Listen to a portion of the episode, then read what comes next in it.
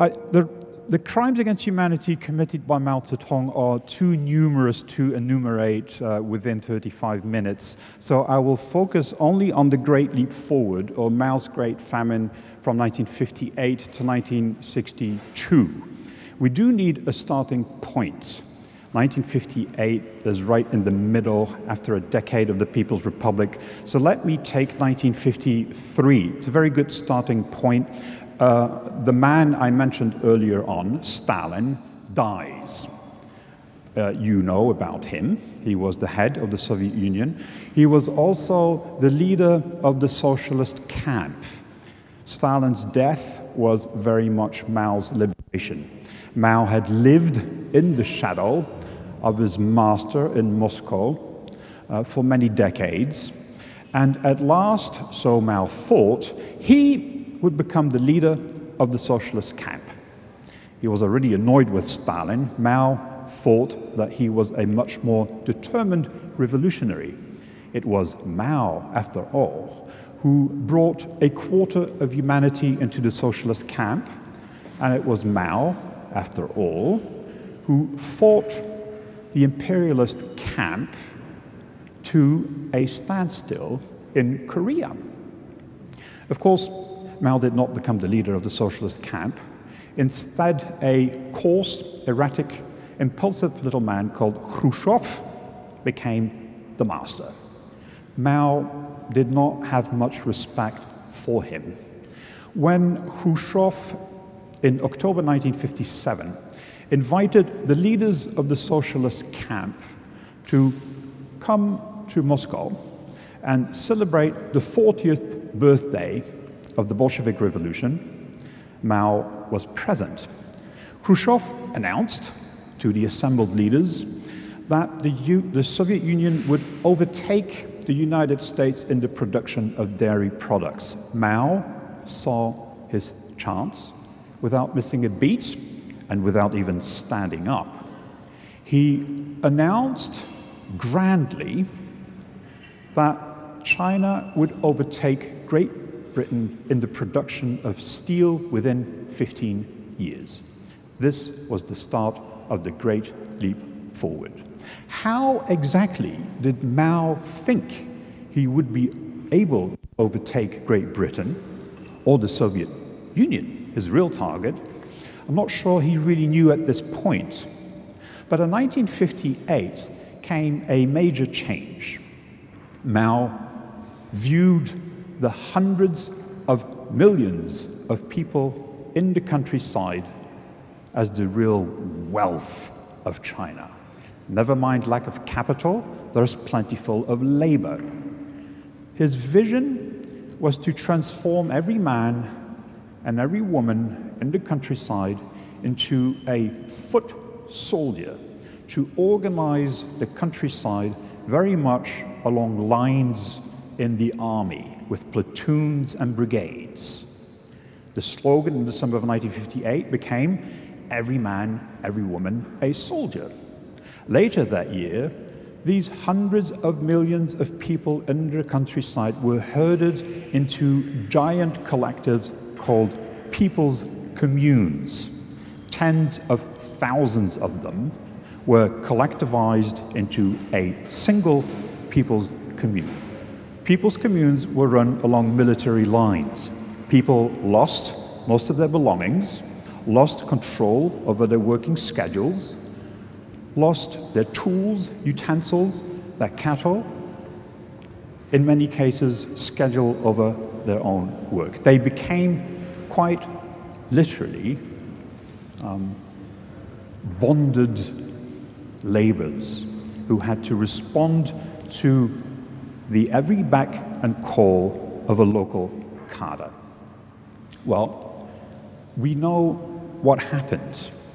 With radical collectivization, what Mao had done was not so much discover the bridge leading from socialism into capitalism, but Mao had actually managed to kill any incentive to work.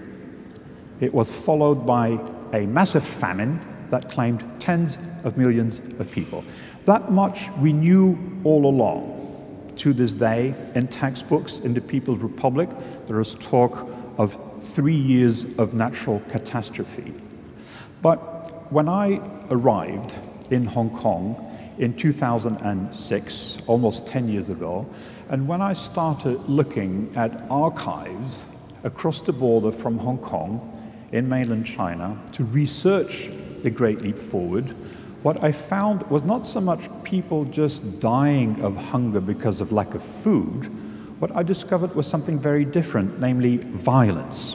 I still remember the very first archive I read in the Guangdong Provincial Archives, which is a mere two hours away by train from Hong Kong. You go to the railway station, you buy your coffee at Starbucks, you clear customs, and a couple of hours later, you are in the archives surrounded by these documents which were becoming available at the time. There was a story that retained my attention of a boy aged 12. He was tied up with rope and thrown into a pond and left to drown. There were hundreds of villagers forced to work naked from the waist up in the middle of the winter. There were people being flogged merely for having stolen a potato. It took me aback. And I thought that maybe this violence was very specific to that region in the south of China. But from 2006 to 2009, I spent many, many months in archives uh, more than a dozen of them in the north, east, west, south, you name it. Some were closed, others relatively open, others were absolute gold mines. I discovered that violence was the foundation of the regime at the time. It wasn't just a side product, it was at the very heart of the Great Leap Forward. So my question then became how do we explain all this violence? extraordinary levels of it. Um, I'll give you a few examples. People were not only forced to work half naked in the middle of the winter, but they were forced to stand as punishment in the glaring sun during the summer with their arms outstretched. I would like to do it, but I don't have a cordless microphone. For hours. People were beaten with bare knuckles, with fists, with canes. They were pummeled. They were tied up, thrown into ponds. They were forced to kneel on broken stones, on glass. In a few cases in Sichuan, they were doused on, in petrol and set alight. There are a few cases in the archives of people being literally buried alive. Um, in Hunan, I came across one report of a father who was forced by the local cadre to bury his own son alive because this boy had stolen a sweet potato. The man died of grief himself a few days later. You may think that this is a, an exceptional example, but burying people alive as a form of punishment was common enough in Hunan province for the head, Zhou Xiaozhou, to speak out against the habit. A year later, he was purged, by the way. Extraordinary levels of violence. So the question is why so much? Well, I've I pointed at it earlier on when I mentioned the, um, the profit motive. As everything was collectivized, as the very grain that farmers produced was in the hands of cadres who sold it to the state at the price below cost of production, as the land was taken by the people's communes, as people ended up virtually with no possession at all, as in some cases man and woman were separated to sleep in dormitories, there was no incentive to work anymore. But on the other hand, the local cadres were given increasingly higher quotas. They had to whip up the workforce in one drive after the other. Increase steel production, increase grain production, increase the amount of fertilizer, which will contribute to increasing the amount of grain. Um, it's called the principle of the stick and the carrot. There were no longer any carrots, the stick replaced them. Um, it's difficult to come up with numbers, and I will speak about that in a moment, but I think that roughly on the basis of all sorts of archives and very detailed investigations carried out by the Communist Party itself, I think about 5, 6, 7, 8% of the people who died died from violence, torture. But something else happened here that came through the archives very clearly, and that is that the biggest weapon wasn't so much a stick to beat, flog, pummel villagers, force them to go back into the fields and work for virtually nothing, for work points. The biggest mode of punishment was actually hunger. Food became a weapon. In these people's communes, food was distributed in public canteens by the spoonful according to work points. In conditions of starvation, there wasn't enough food to go around. So local cadres used violence and food as a weapon to literally get rid of people who were too weak, too sick, too old to contribute to the regime with their labor. In effect, what they were doing is banning certain categories of people from the canteen. They were selectively killing people who either spoke out, protested, didn't work hard enough, including women who were too pregnant to actually work in the fields. Not only that, but even those who worked weren't fed enough. In some places, not only were people given work points, but local cadres devised schemes, hierarchies, in which there were three categories of people A, B, and C, a being strong men who were rewarded for their work with more food, food taken away from categories B and C. Um, I do not wish to speak any German. I am Dutch. My German is not very good. But the key term that comes to mind here is performance feeding or Leistungsernährung, which was a principle discovered, of course, during the Second World War by a man who worked for IG Farben to make sure that the Ostarbeiter really worked hard enough. There wasn't enough food. So give the food to people who work hard, take it away from those who don't work. This very principle applied literally to the majority of people in the countryside in China from 1958 to 1962. Children, the elderly, in some case pregnant women were starved to death. What am I trying to get at? I'm trying to say that the very term of famine is a misnomer. It should be called genocide. At the very least, crimes against humanity. It isn't so much that people starved to death, the point surely must be that people were being starved to death. It's not that there wasn't enough food, it was that the food was taken away by the state and used as a weapon of punishment by cadres in charge of these villages. Now, this must be the key point here. Let me take it a little bit further so that you get some sense of what happened between 1958 and 1962. Uh, under the Khmer Rouge in Cambodia, the total population was roughly 8 million people. By various estimates, about 1.6 to 2.4 million people uh, died under the Khmer Rouge regime. Now, if I take a mere region in China, not a province, there are several dozen provinces, a mere region, for instance, the region called Fuyang in Anhui province, it has the exact same population as Cambodia under the Khmer Rouge, namely 8 million.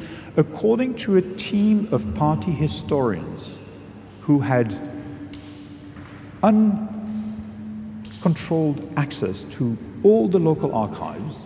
According to an unpublished report, 2.4 million people in the Fuyang region died during those four years of the Great Leap Forward. It's the exact same proportion as what happened in Cambodia under the Khmer Rouge and Pol Pot in Tuol Sleng prison. 14,000 to 20,000 people were tortured to death. The great majority of people in Cambodia were beaten, worked, starved to death in the countryside. It is the exact same thing earlier under Mao during the Great Leap Forward. In other words, in order to understand what happened from 58 to 62, you would have to take what happened under the Khmer Rouge and multiply it by 20. On the basis of a whole series of documents, all of them non published, uh, it became very clear that what we have from 58 to 62 in China is not 12 million, not 25 million, not 32 million, but at least 45 million people who died of unnecessary causes. We know this because of the unpublished documentation. I'll give you one single example because, because time is moving forward.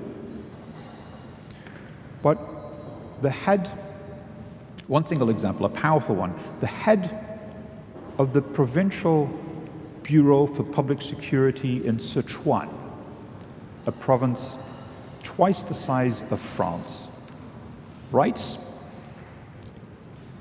in beautiful longhand a report dated 1962 to the very head of Sichuan province. He himself oversees public security. You should know what he's talking about. He gives a long series of numbers and reaches the conclusion that in Sichuan, the province under his purview, 10 million people have died unnecessarily from 1958 to 62. That's one province. And there are plenty of documents inside the archives compiled by population experts at the time, by the public security, by teams of investigators sent into the countryside in 1961 and 62 sometimes people who a few years later, just before the start of the Cultural Revolution in 1966, went back to try to find out what happened. All of it points at a number of at least 45 million. So Pol Pot multiplied by 20, that's the message you, you should remember.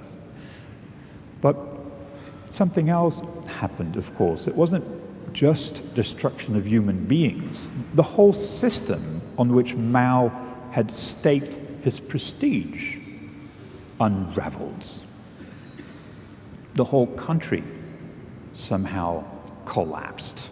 The transportation system, which in a planned economy had to transport goods from the north all the way to the south and east to west, pretty much creaked to a halt before collapsing altogether within a year in Shanghai, a major city, goods worth hundreds of millions could no longer be stored in warehouses but rotted along the railways. In Zhengzhou, a major transportation hub in the north, the master of the railway station couldn't cope with all the goods coming in, so he had his man dig a ditch six meters deep, and everything that arrived just ended up in that ditch. Sometimes concrete bags, but also machinery and parts for lorries, which he simply couldn't cope with anymore. In the countryside, of course, there were forced procurements of grain, but the grain itself couldn't be transported because there weren't enough lorries available. Or the very replacement parts for these lorries ended up in that ditch in Zhengzhou. Take Hunan province in the summer of 1959. Some 200,000 tons have been collected, but a majority just rots by the road in the countryside, as lorries can only manage about 60,000 tons a month. In the meantime, people in Hunan are quite literally foraging for roots, eating the bark from trees, sometimes eating a white mud. Looks a little bit like porcelain. It's the only thing that fills people up. It does dry up inside the digestive tract, uh, causing excruciating pain and, of course, death. A vast contrast between grain rotting by the road and people foraging to stay alive. Nature itself is also under an intense attack. I've written a long chapter on nature in my book called Mao's Great Famine. Um, it's not just animals, but everything suffers. Waterways, the forest, under intense attack. In some provinces, about half of the forest is cut away.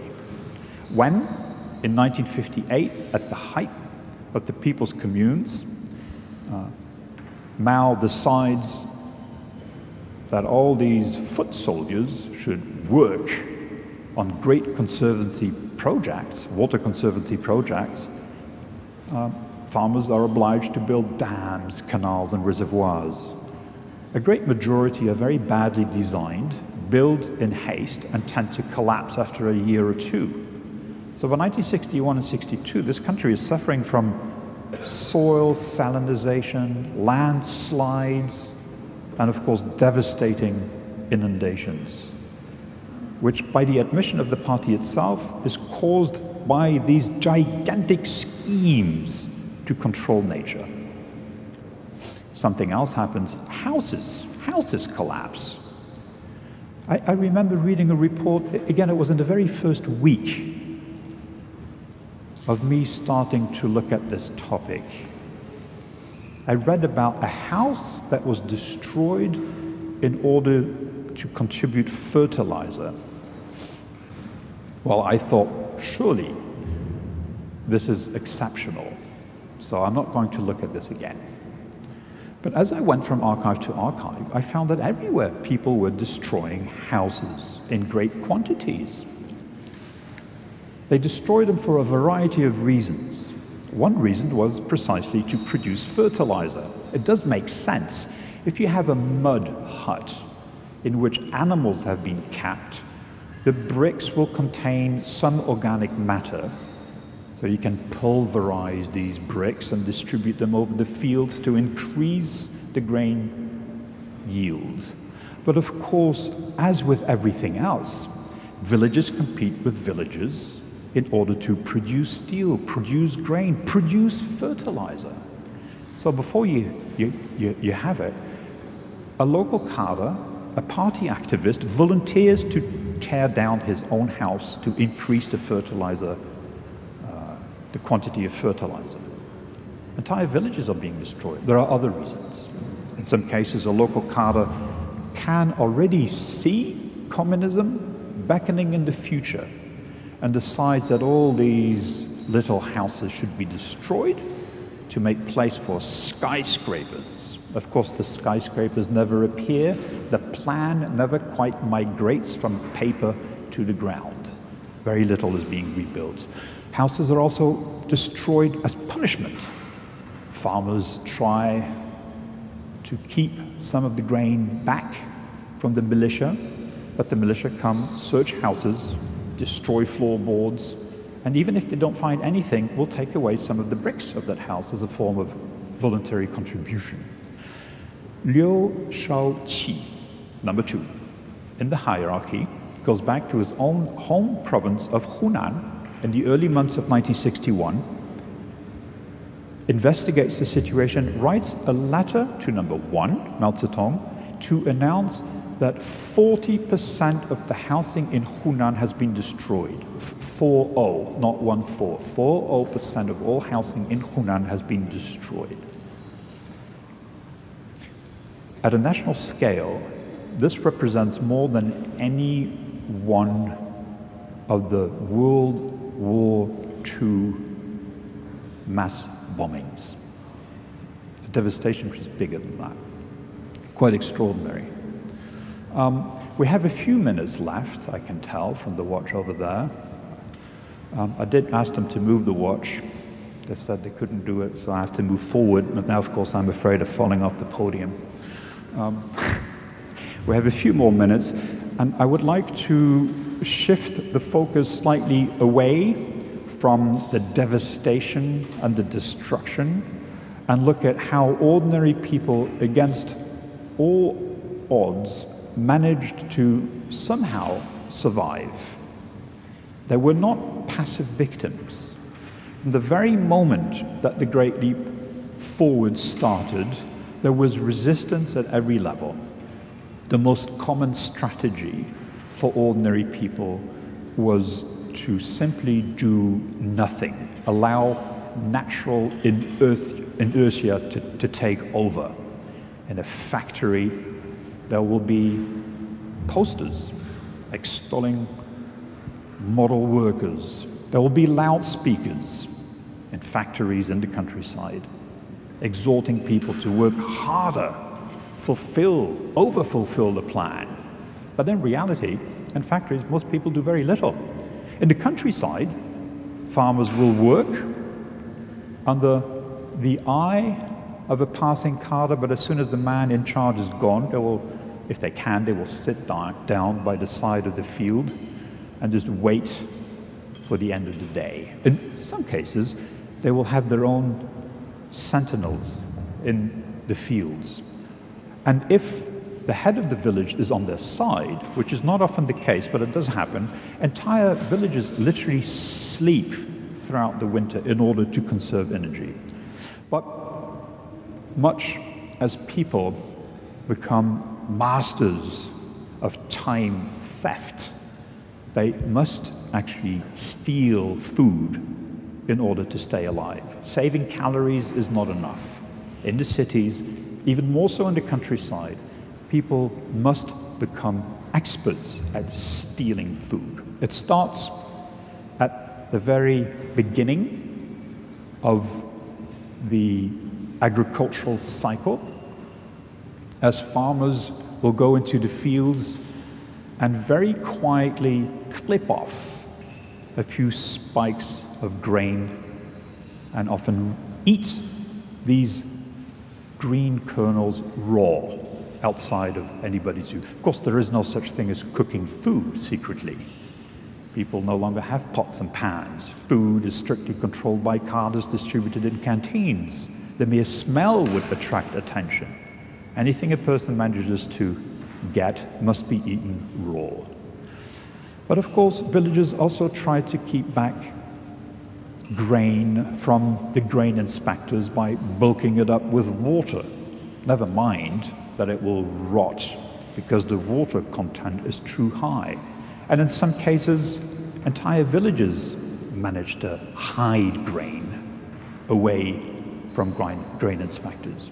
Once grain is on the move, it goes through a plethora of grasping hands, guards in charge of straight granaries steal, cooks in canteens steal, and of course feed their own families. There are shippers in Guangdong, that province I mentioned earlier on, who will transport bags of grain they will stick large bamboo sticks through them, suck out the grain, replace it with sand. They too can feed their families. But of course, before you know it, before you know it, stealing from the fields, stealing from a state granary, stealing from some sort of impersonal institution is no longer possible. Before you know it, people are compelled by circumstances to turn against each other. They steal from neighbors. The family itself becomes an arena for strife, jealousy, conflict. Extraordinary levels of violence inflicted by man against women and children. If the men are still around, frequently they try to leave if they can, abandoning their families to their own fate. Others, of course, try to send back remittances. But there are very detailed police investigations to show how people turn against each other, as well as, of course, oral reminiscences. I will give you two examples. Just outside Nanjing is a man called Wang Jiuchang, and he systematically takes the, the grain ration allocated to his eight year old daughter. Then, when the winter starts, he takes a cotton padded jacket to stay warm. This girl dies of sheer hunger, cold, and misery. Um, I once spoke in Hong Kong to a man who remembered that as a boy during the Great Leap Forward, he was so hungry, he stole food from his grandmother. The grandmother died a week later. He felt guilty. Felt guilty his entire life, couldn't get over it. I don't think it was because of his stealing some food from her that she died. Many people here were on levels of malnutrition that were very close to death. But he said that he felt compelled to take food anywhere he could take it. I Was torn up by grief afterwards. At every level, people have to turn against each other. This brings to mind, or at least to my mind, the work of Primo Levi. Surely the point here must be that after Primo Levi managed to survive against all odds, managed to survive Auschwitz, he made it very clear that he was no hero.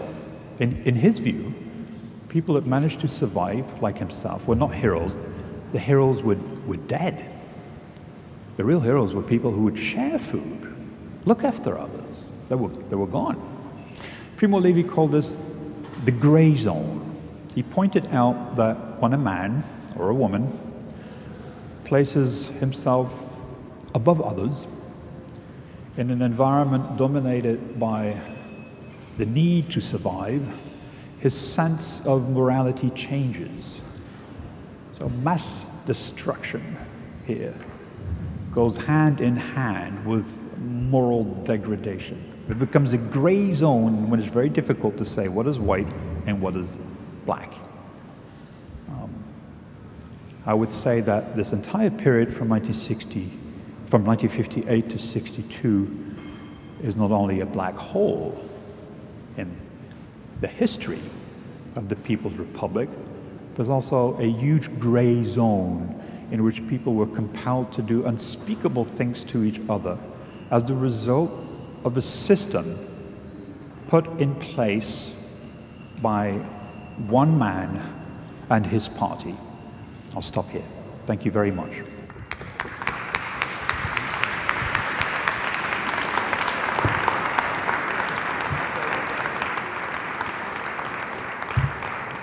Thank you very much.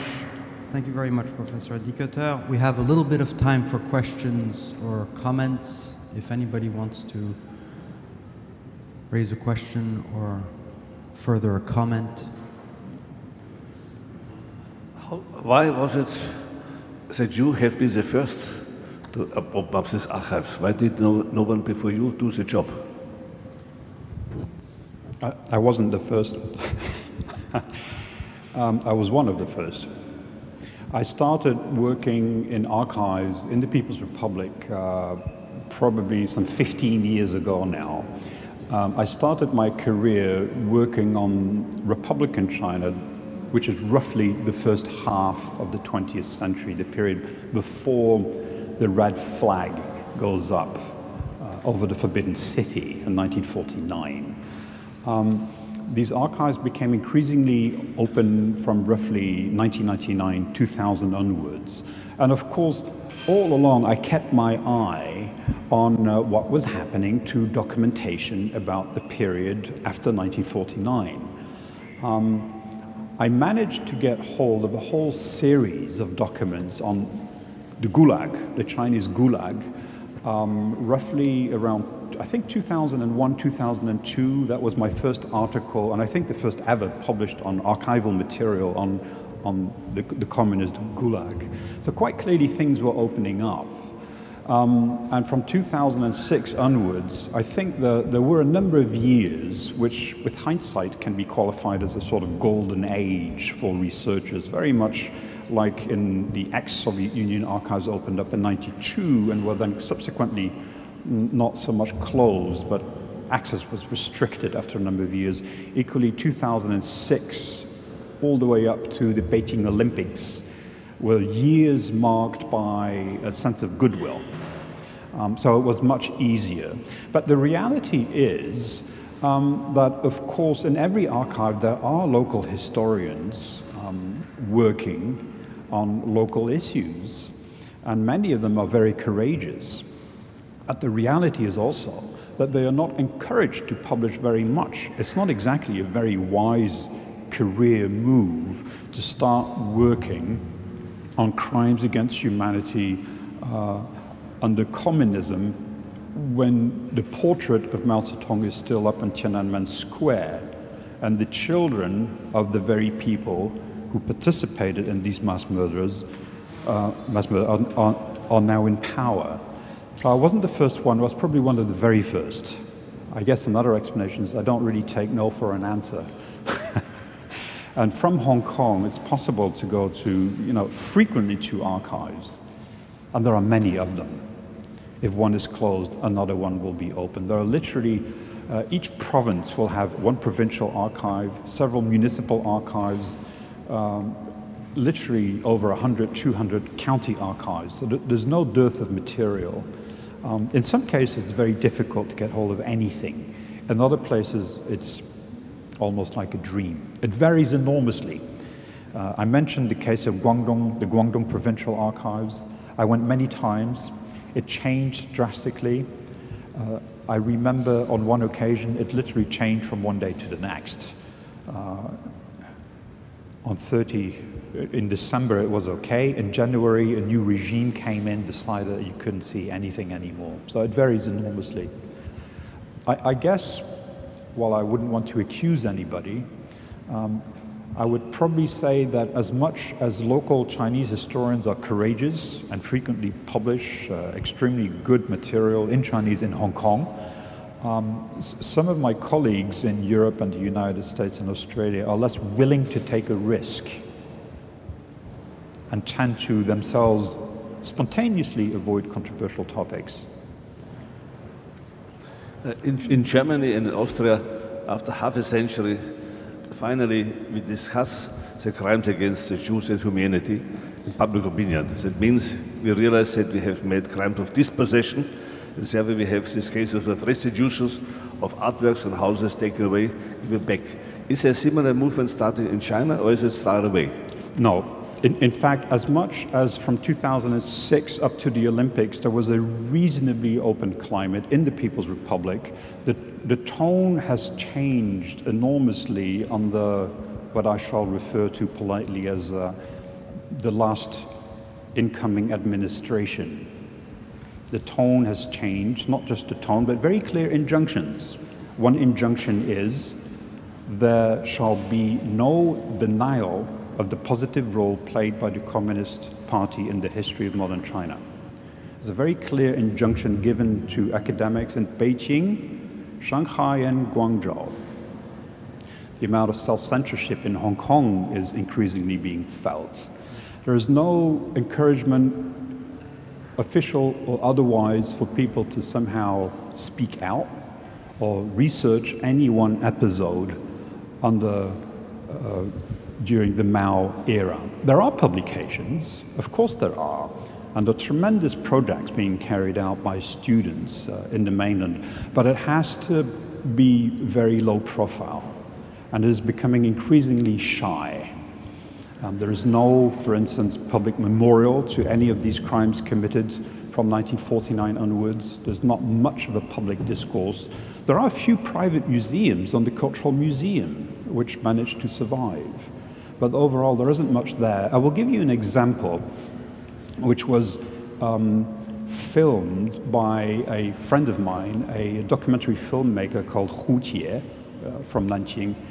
He uh, made a movie about a village where the, the, the villagers decided to erect a memorial arch in memory of those who had perished during Mao's Great Famine, during the Great Leap Forward. Um, so they they inscribed the names of all the victims on this big memorial arch. Within weeks, the Public Security Bureau came to tear this arch down and arrest those seen to be guilty. This happened a few years ago. So that is not exactly an encouragement to talk about the past, never mind uh, talking about compensation. One more question, Professor Zimmerer. Yes, thank you very much for your your very compelling uh, lecture and, and, and for your book, and you make a, a, a terribly sort of convincing case, a thick description of violence. The, the one thing I wonder is, you said it's one man and it's happening because of one man. How important is ideology and ideas in this. I mean, the, the, the, reason is we had this discussion about Stalin, and we had uh, Jörg book where he says ideas don't kill. The, the question is, I think ideas can kill, even if it's, it's sort of coming through one man. So, what is how important is ideology uh, in, in all of this? I, I, I, I will listen selectively and understand that there are two questions. One is about the nature of uh, the hierarchy, and the other one is about ideology. Now, the first one, I do talk about one man in short, because we only have uh, a limited amount of time. But it's much more complex, and in my book, I go out of my way, probably more than anybody else, to show the extent to which number two, three, four, and five, and all the way down the hierarchy, people were in positions of power were keen to participate for a variety of reasons. Uh, one compelling reason is that the year before, in 1957, to the early months of 1958, roughly half a million people were purged, including leaders of entire provinces. Now, when you see the leader of the province next door being purged, you don't want to fall behind, so you show your commitment to the task. There's another enormous purge that takes place from 1959 to 60, when literally millions of cadres are being replaced by um, unscrupulous man, but invariably man, unscrupulous man willing to trim their sails to the wind that blows from Beijing, regardless of any notion of right and wrong. Um, and then at the very bottom of that hierarchy, there are what I refer to as willing executioners, a term that has been used in a different context, are people who realize that the only way you can get out of this village is to become a party member and make sure that you get what is referred to as a red flag. Now, red flag is literally a little red flag, but it also means that you have done so well in increasing the quotas and procuring grain and steel for the state that you get a red flag. You become a model. You can go to Beijing and visit the chairman and you can go up the hierarchy. So there's an extraordinary sort of chain of command that stretches all the way from the corridors of power in Beijing down to the local uh, level. That's not quite what you ask, ideology, but I will put it in a nutshell. These willing executioners join the campaign for a variety of reasons. Some are genuinely convinced uh, through ideology that there must be class warfare to the very end. If you do not eliminate, liquidate class enemies, then communism will never be realized. The Great Leap Forward, punishments, the control of food is one way to get rid of so called class enemies. These are people who are convinced that ideology matters, but there are a great number of thugs who join too. As far as Mao is concerned, of course, I think the answer would be in the first part of my talk, in that ideology or not, the good old chairman wishes to assume the mantle of leadership of the socialist camp. It is ideology if you wish, but it doesn't really matter a great deal whether this is communism or socialism, whatever you wish to call it. He wants to be the man who brings, who discovers the golden bridge from socialism to communism and leads humanity towards a better world. We're running very late. I'm going to give the floor over to Saskia Sassen for a very short question, please. Thank you very much for an extraordinary talk. You mentioned as one element, and that's the element that I would want to ask my question about, the, the move to implement enormous projects. And my question, and I understand, I accept the explanation, the consequences as you describe them. My question is whether at least some of these projects were meant for what we today might call the common good, or were they really all simply whatever, you know? Was there also that, and does that then alter at least one feature, one component of these terrible outcomes compared, say, with some of Stalin's more generic well, both Hitler and Stalin believed that if you could just eliminate certain categories of people, if you could only get rid of them, then a whole new world would open up. And I think this is very much what Mao has in mind too. It is all for the greater good. It is all for the greater good of the people. The question is, who are the people? Who is included? Who is excluded? And most of all, what is the price one should pay to achieve the greater good? I'm, I'm sorry, you mentioned big projects yes. that required all resources. Yes. Now, those projects might have been different from selecting people out this or that. Those projects may actually have been aimed at something good. Yes. Or is that not even the yes. case? You can build a dam, and this will be for the greater good. But the dam is 20 kilometers outside of the village. So what you're going to do is make sure that the villagers go to the dam, you use them like a platoon, like a brigade. The term at the time is 纪律化,军事化, to militarize, to disciplinize people. You make them work hard. You make them work hard because you are building a dam and the other village is building a dam, and you want to make sure your dam is bigger than the other dam. As a result, the dam is badly built, costs human lives, and tends to pretty much collapse after a number of years. So, is the intention good? At what point does the intention start? I mean, surely the moment you decide to build a dam outside of the village, you must be aware that people will have to undergo horror sleeping outside, not being fed, far away from home without the ability to come back. You must know that there will be a price to be paid. In fact, the slogan is very clear The Great Leap Forward, three years of bitterness, and a world of plenty for all. It's just those three years of bitterness. Unfortunately, after the three years of bitterness, there, wasn't, there still wasn't plenty for all. Thank you very, thank you very much for a very interesting talk. Thank you very much, Frank.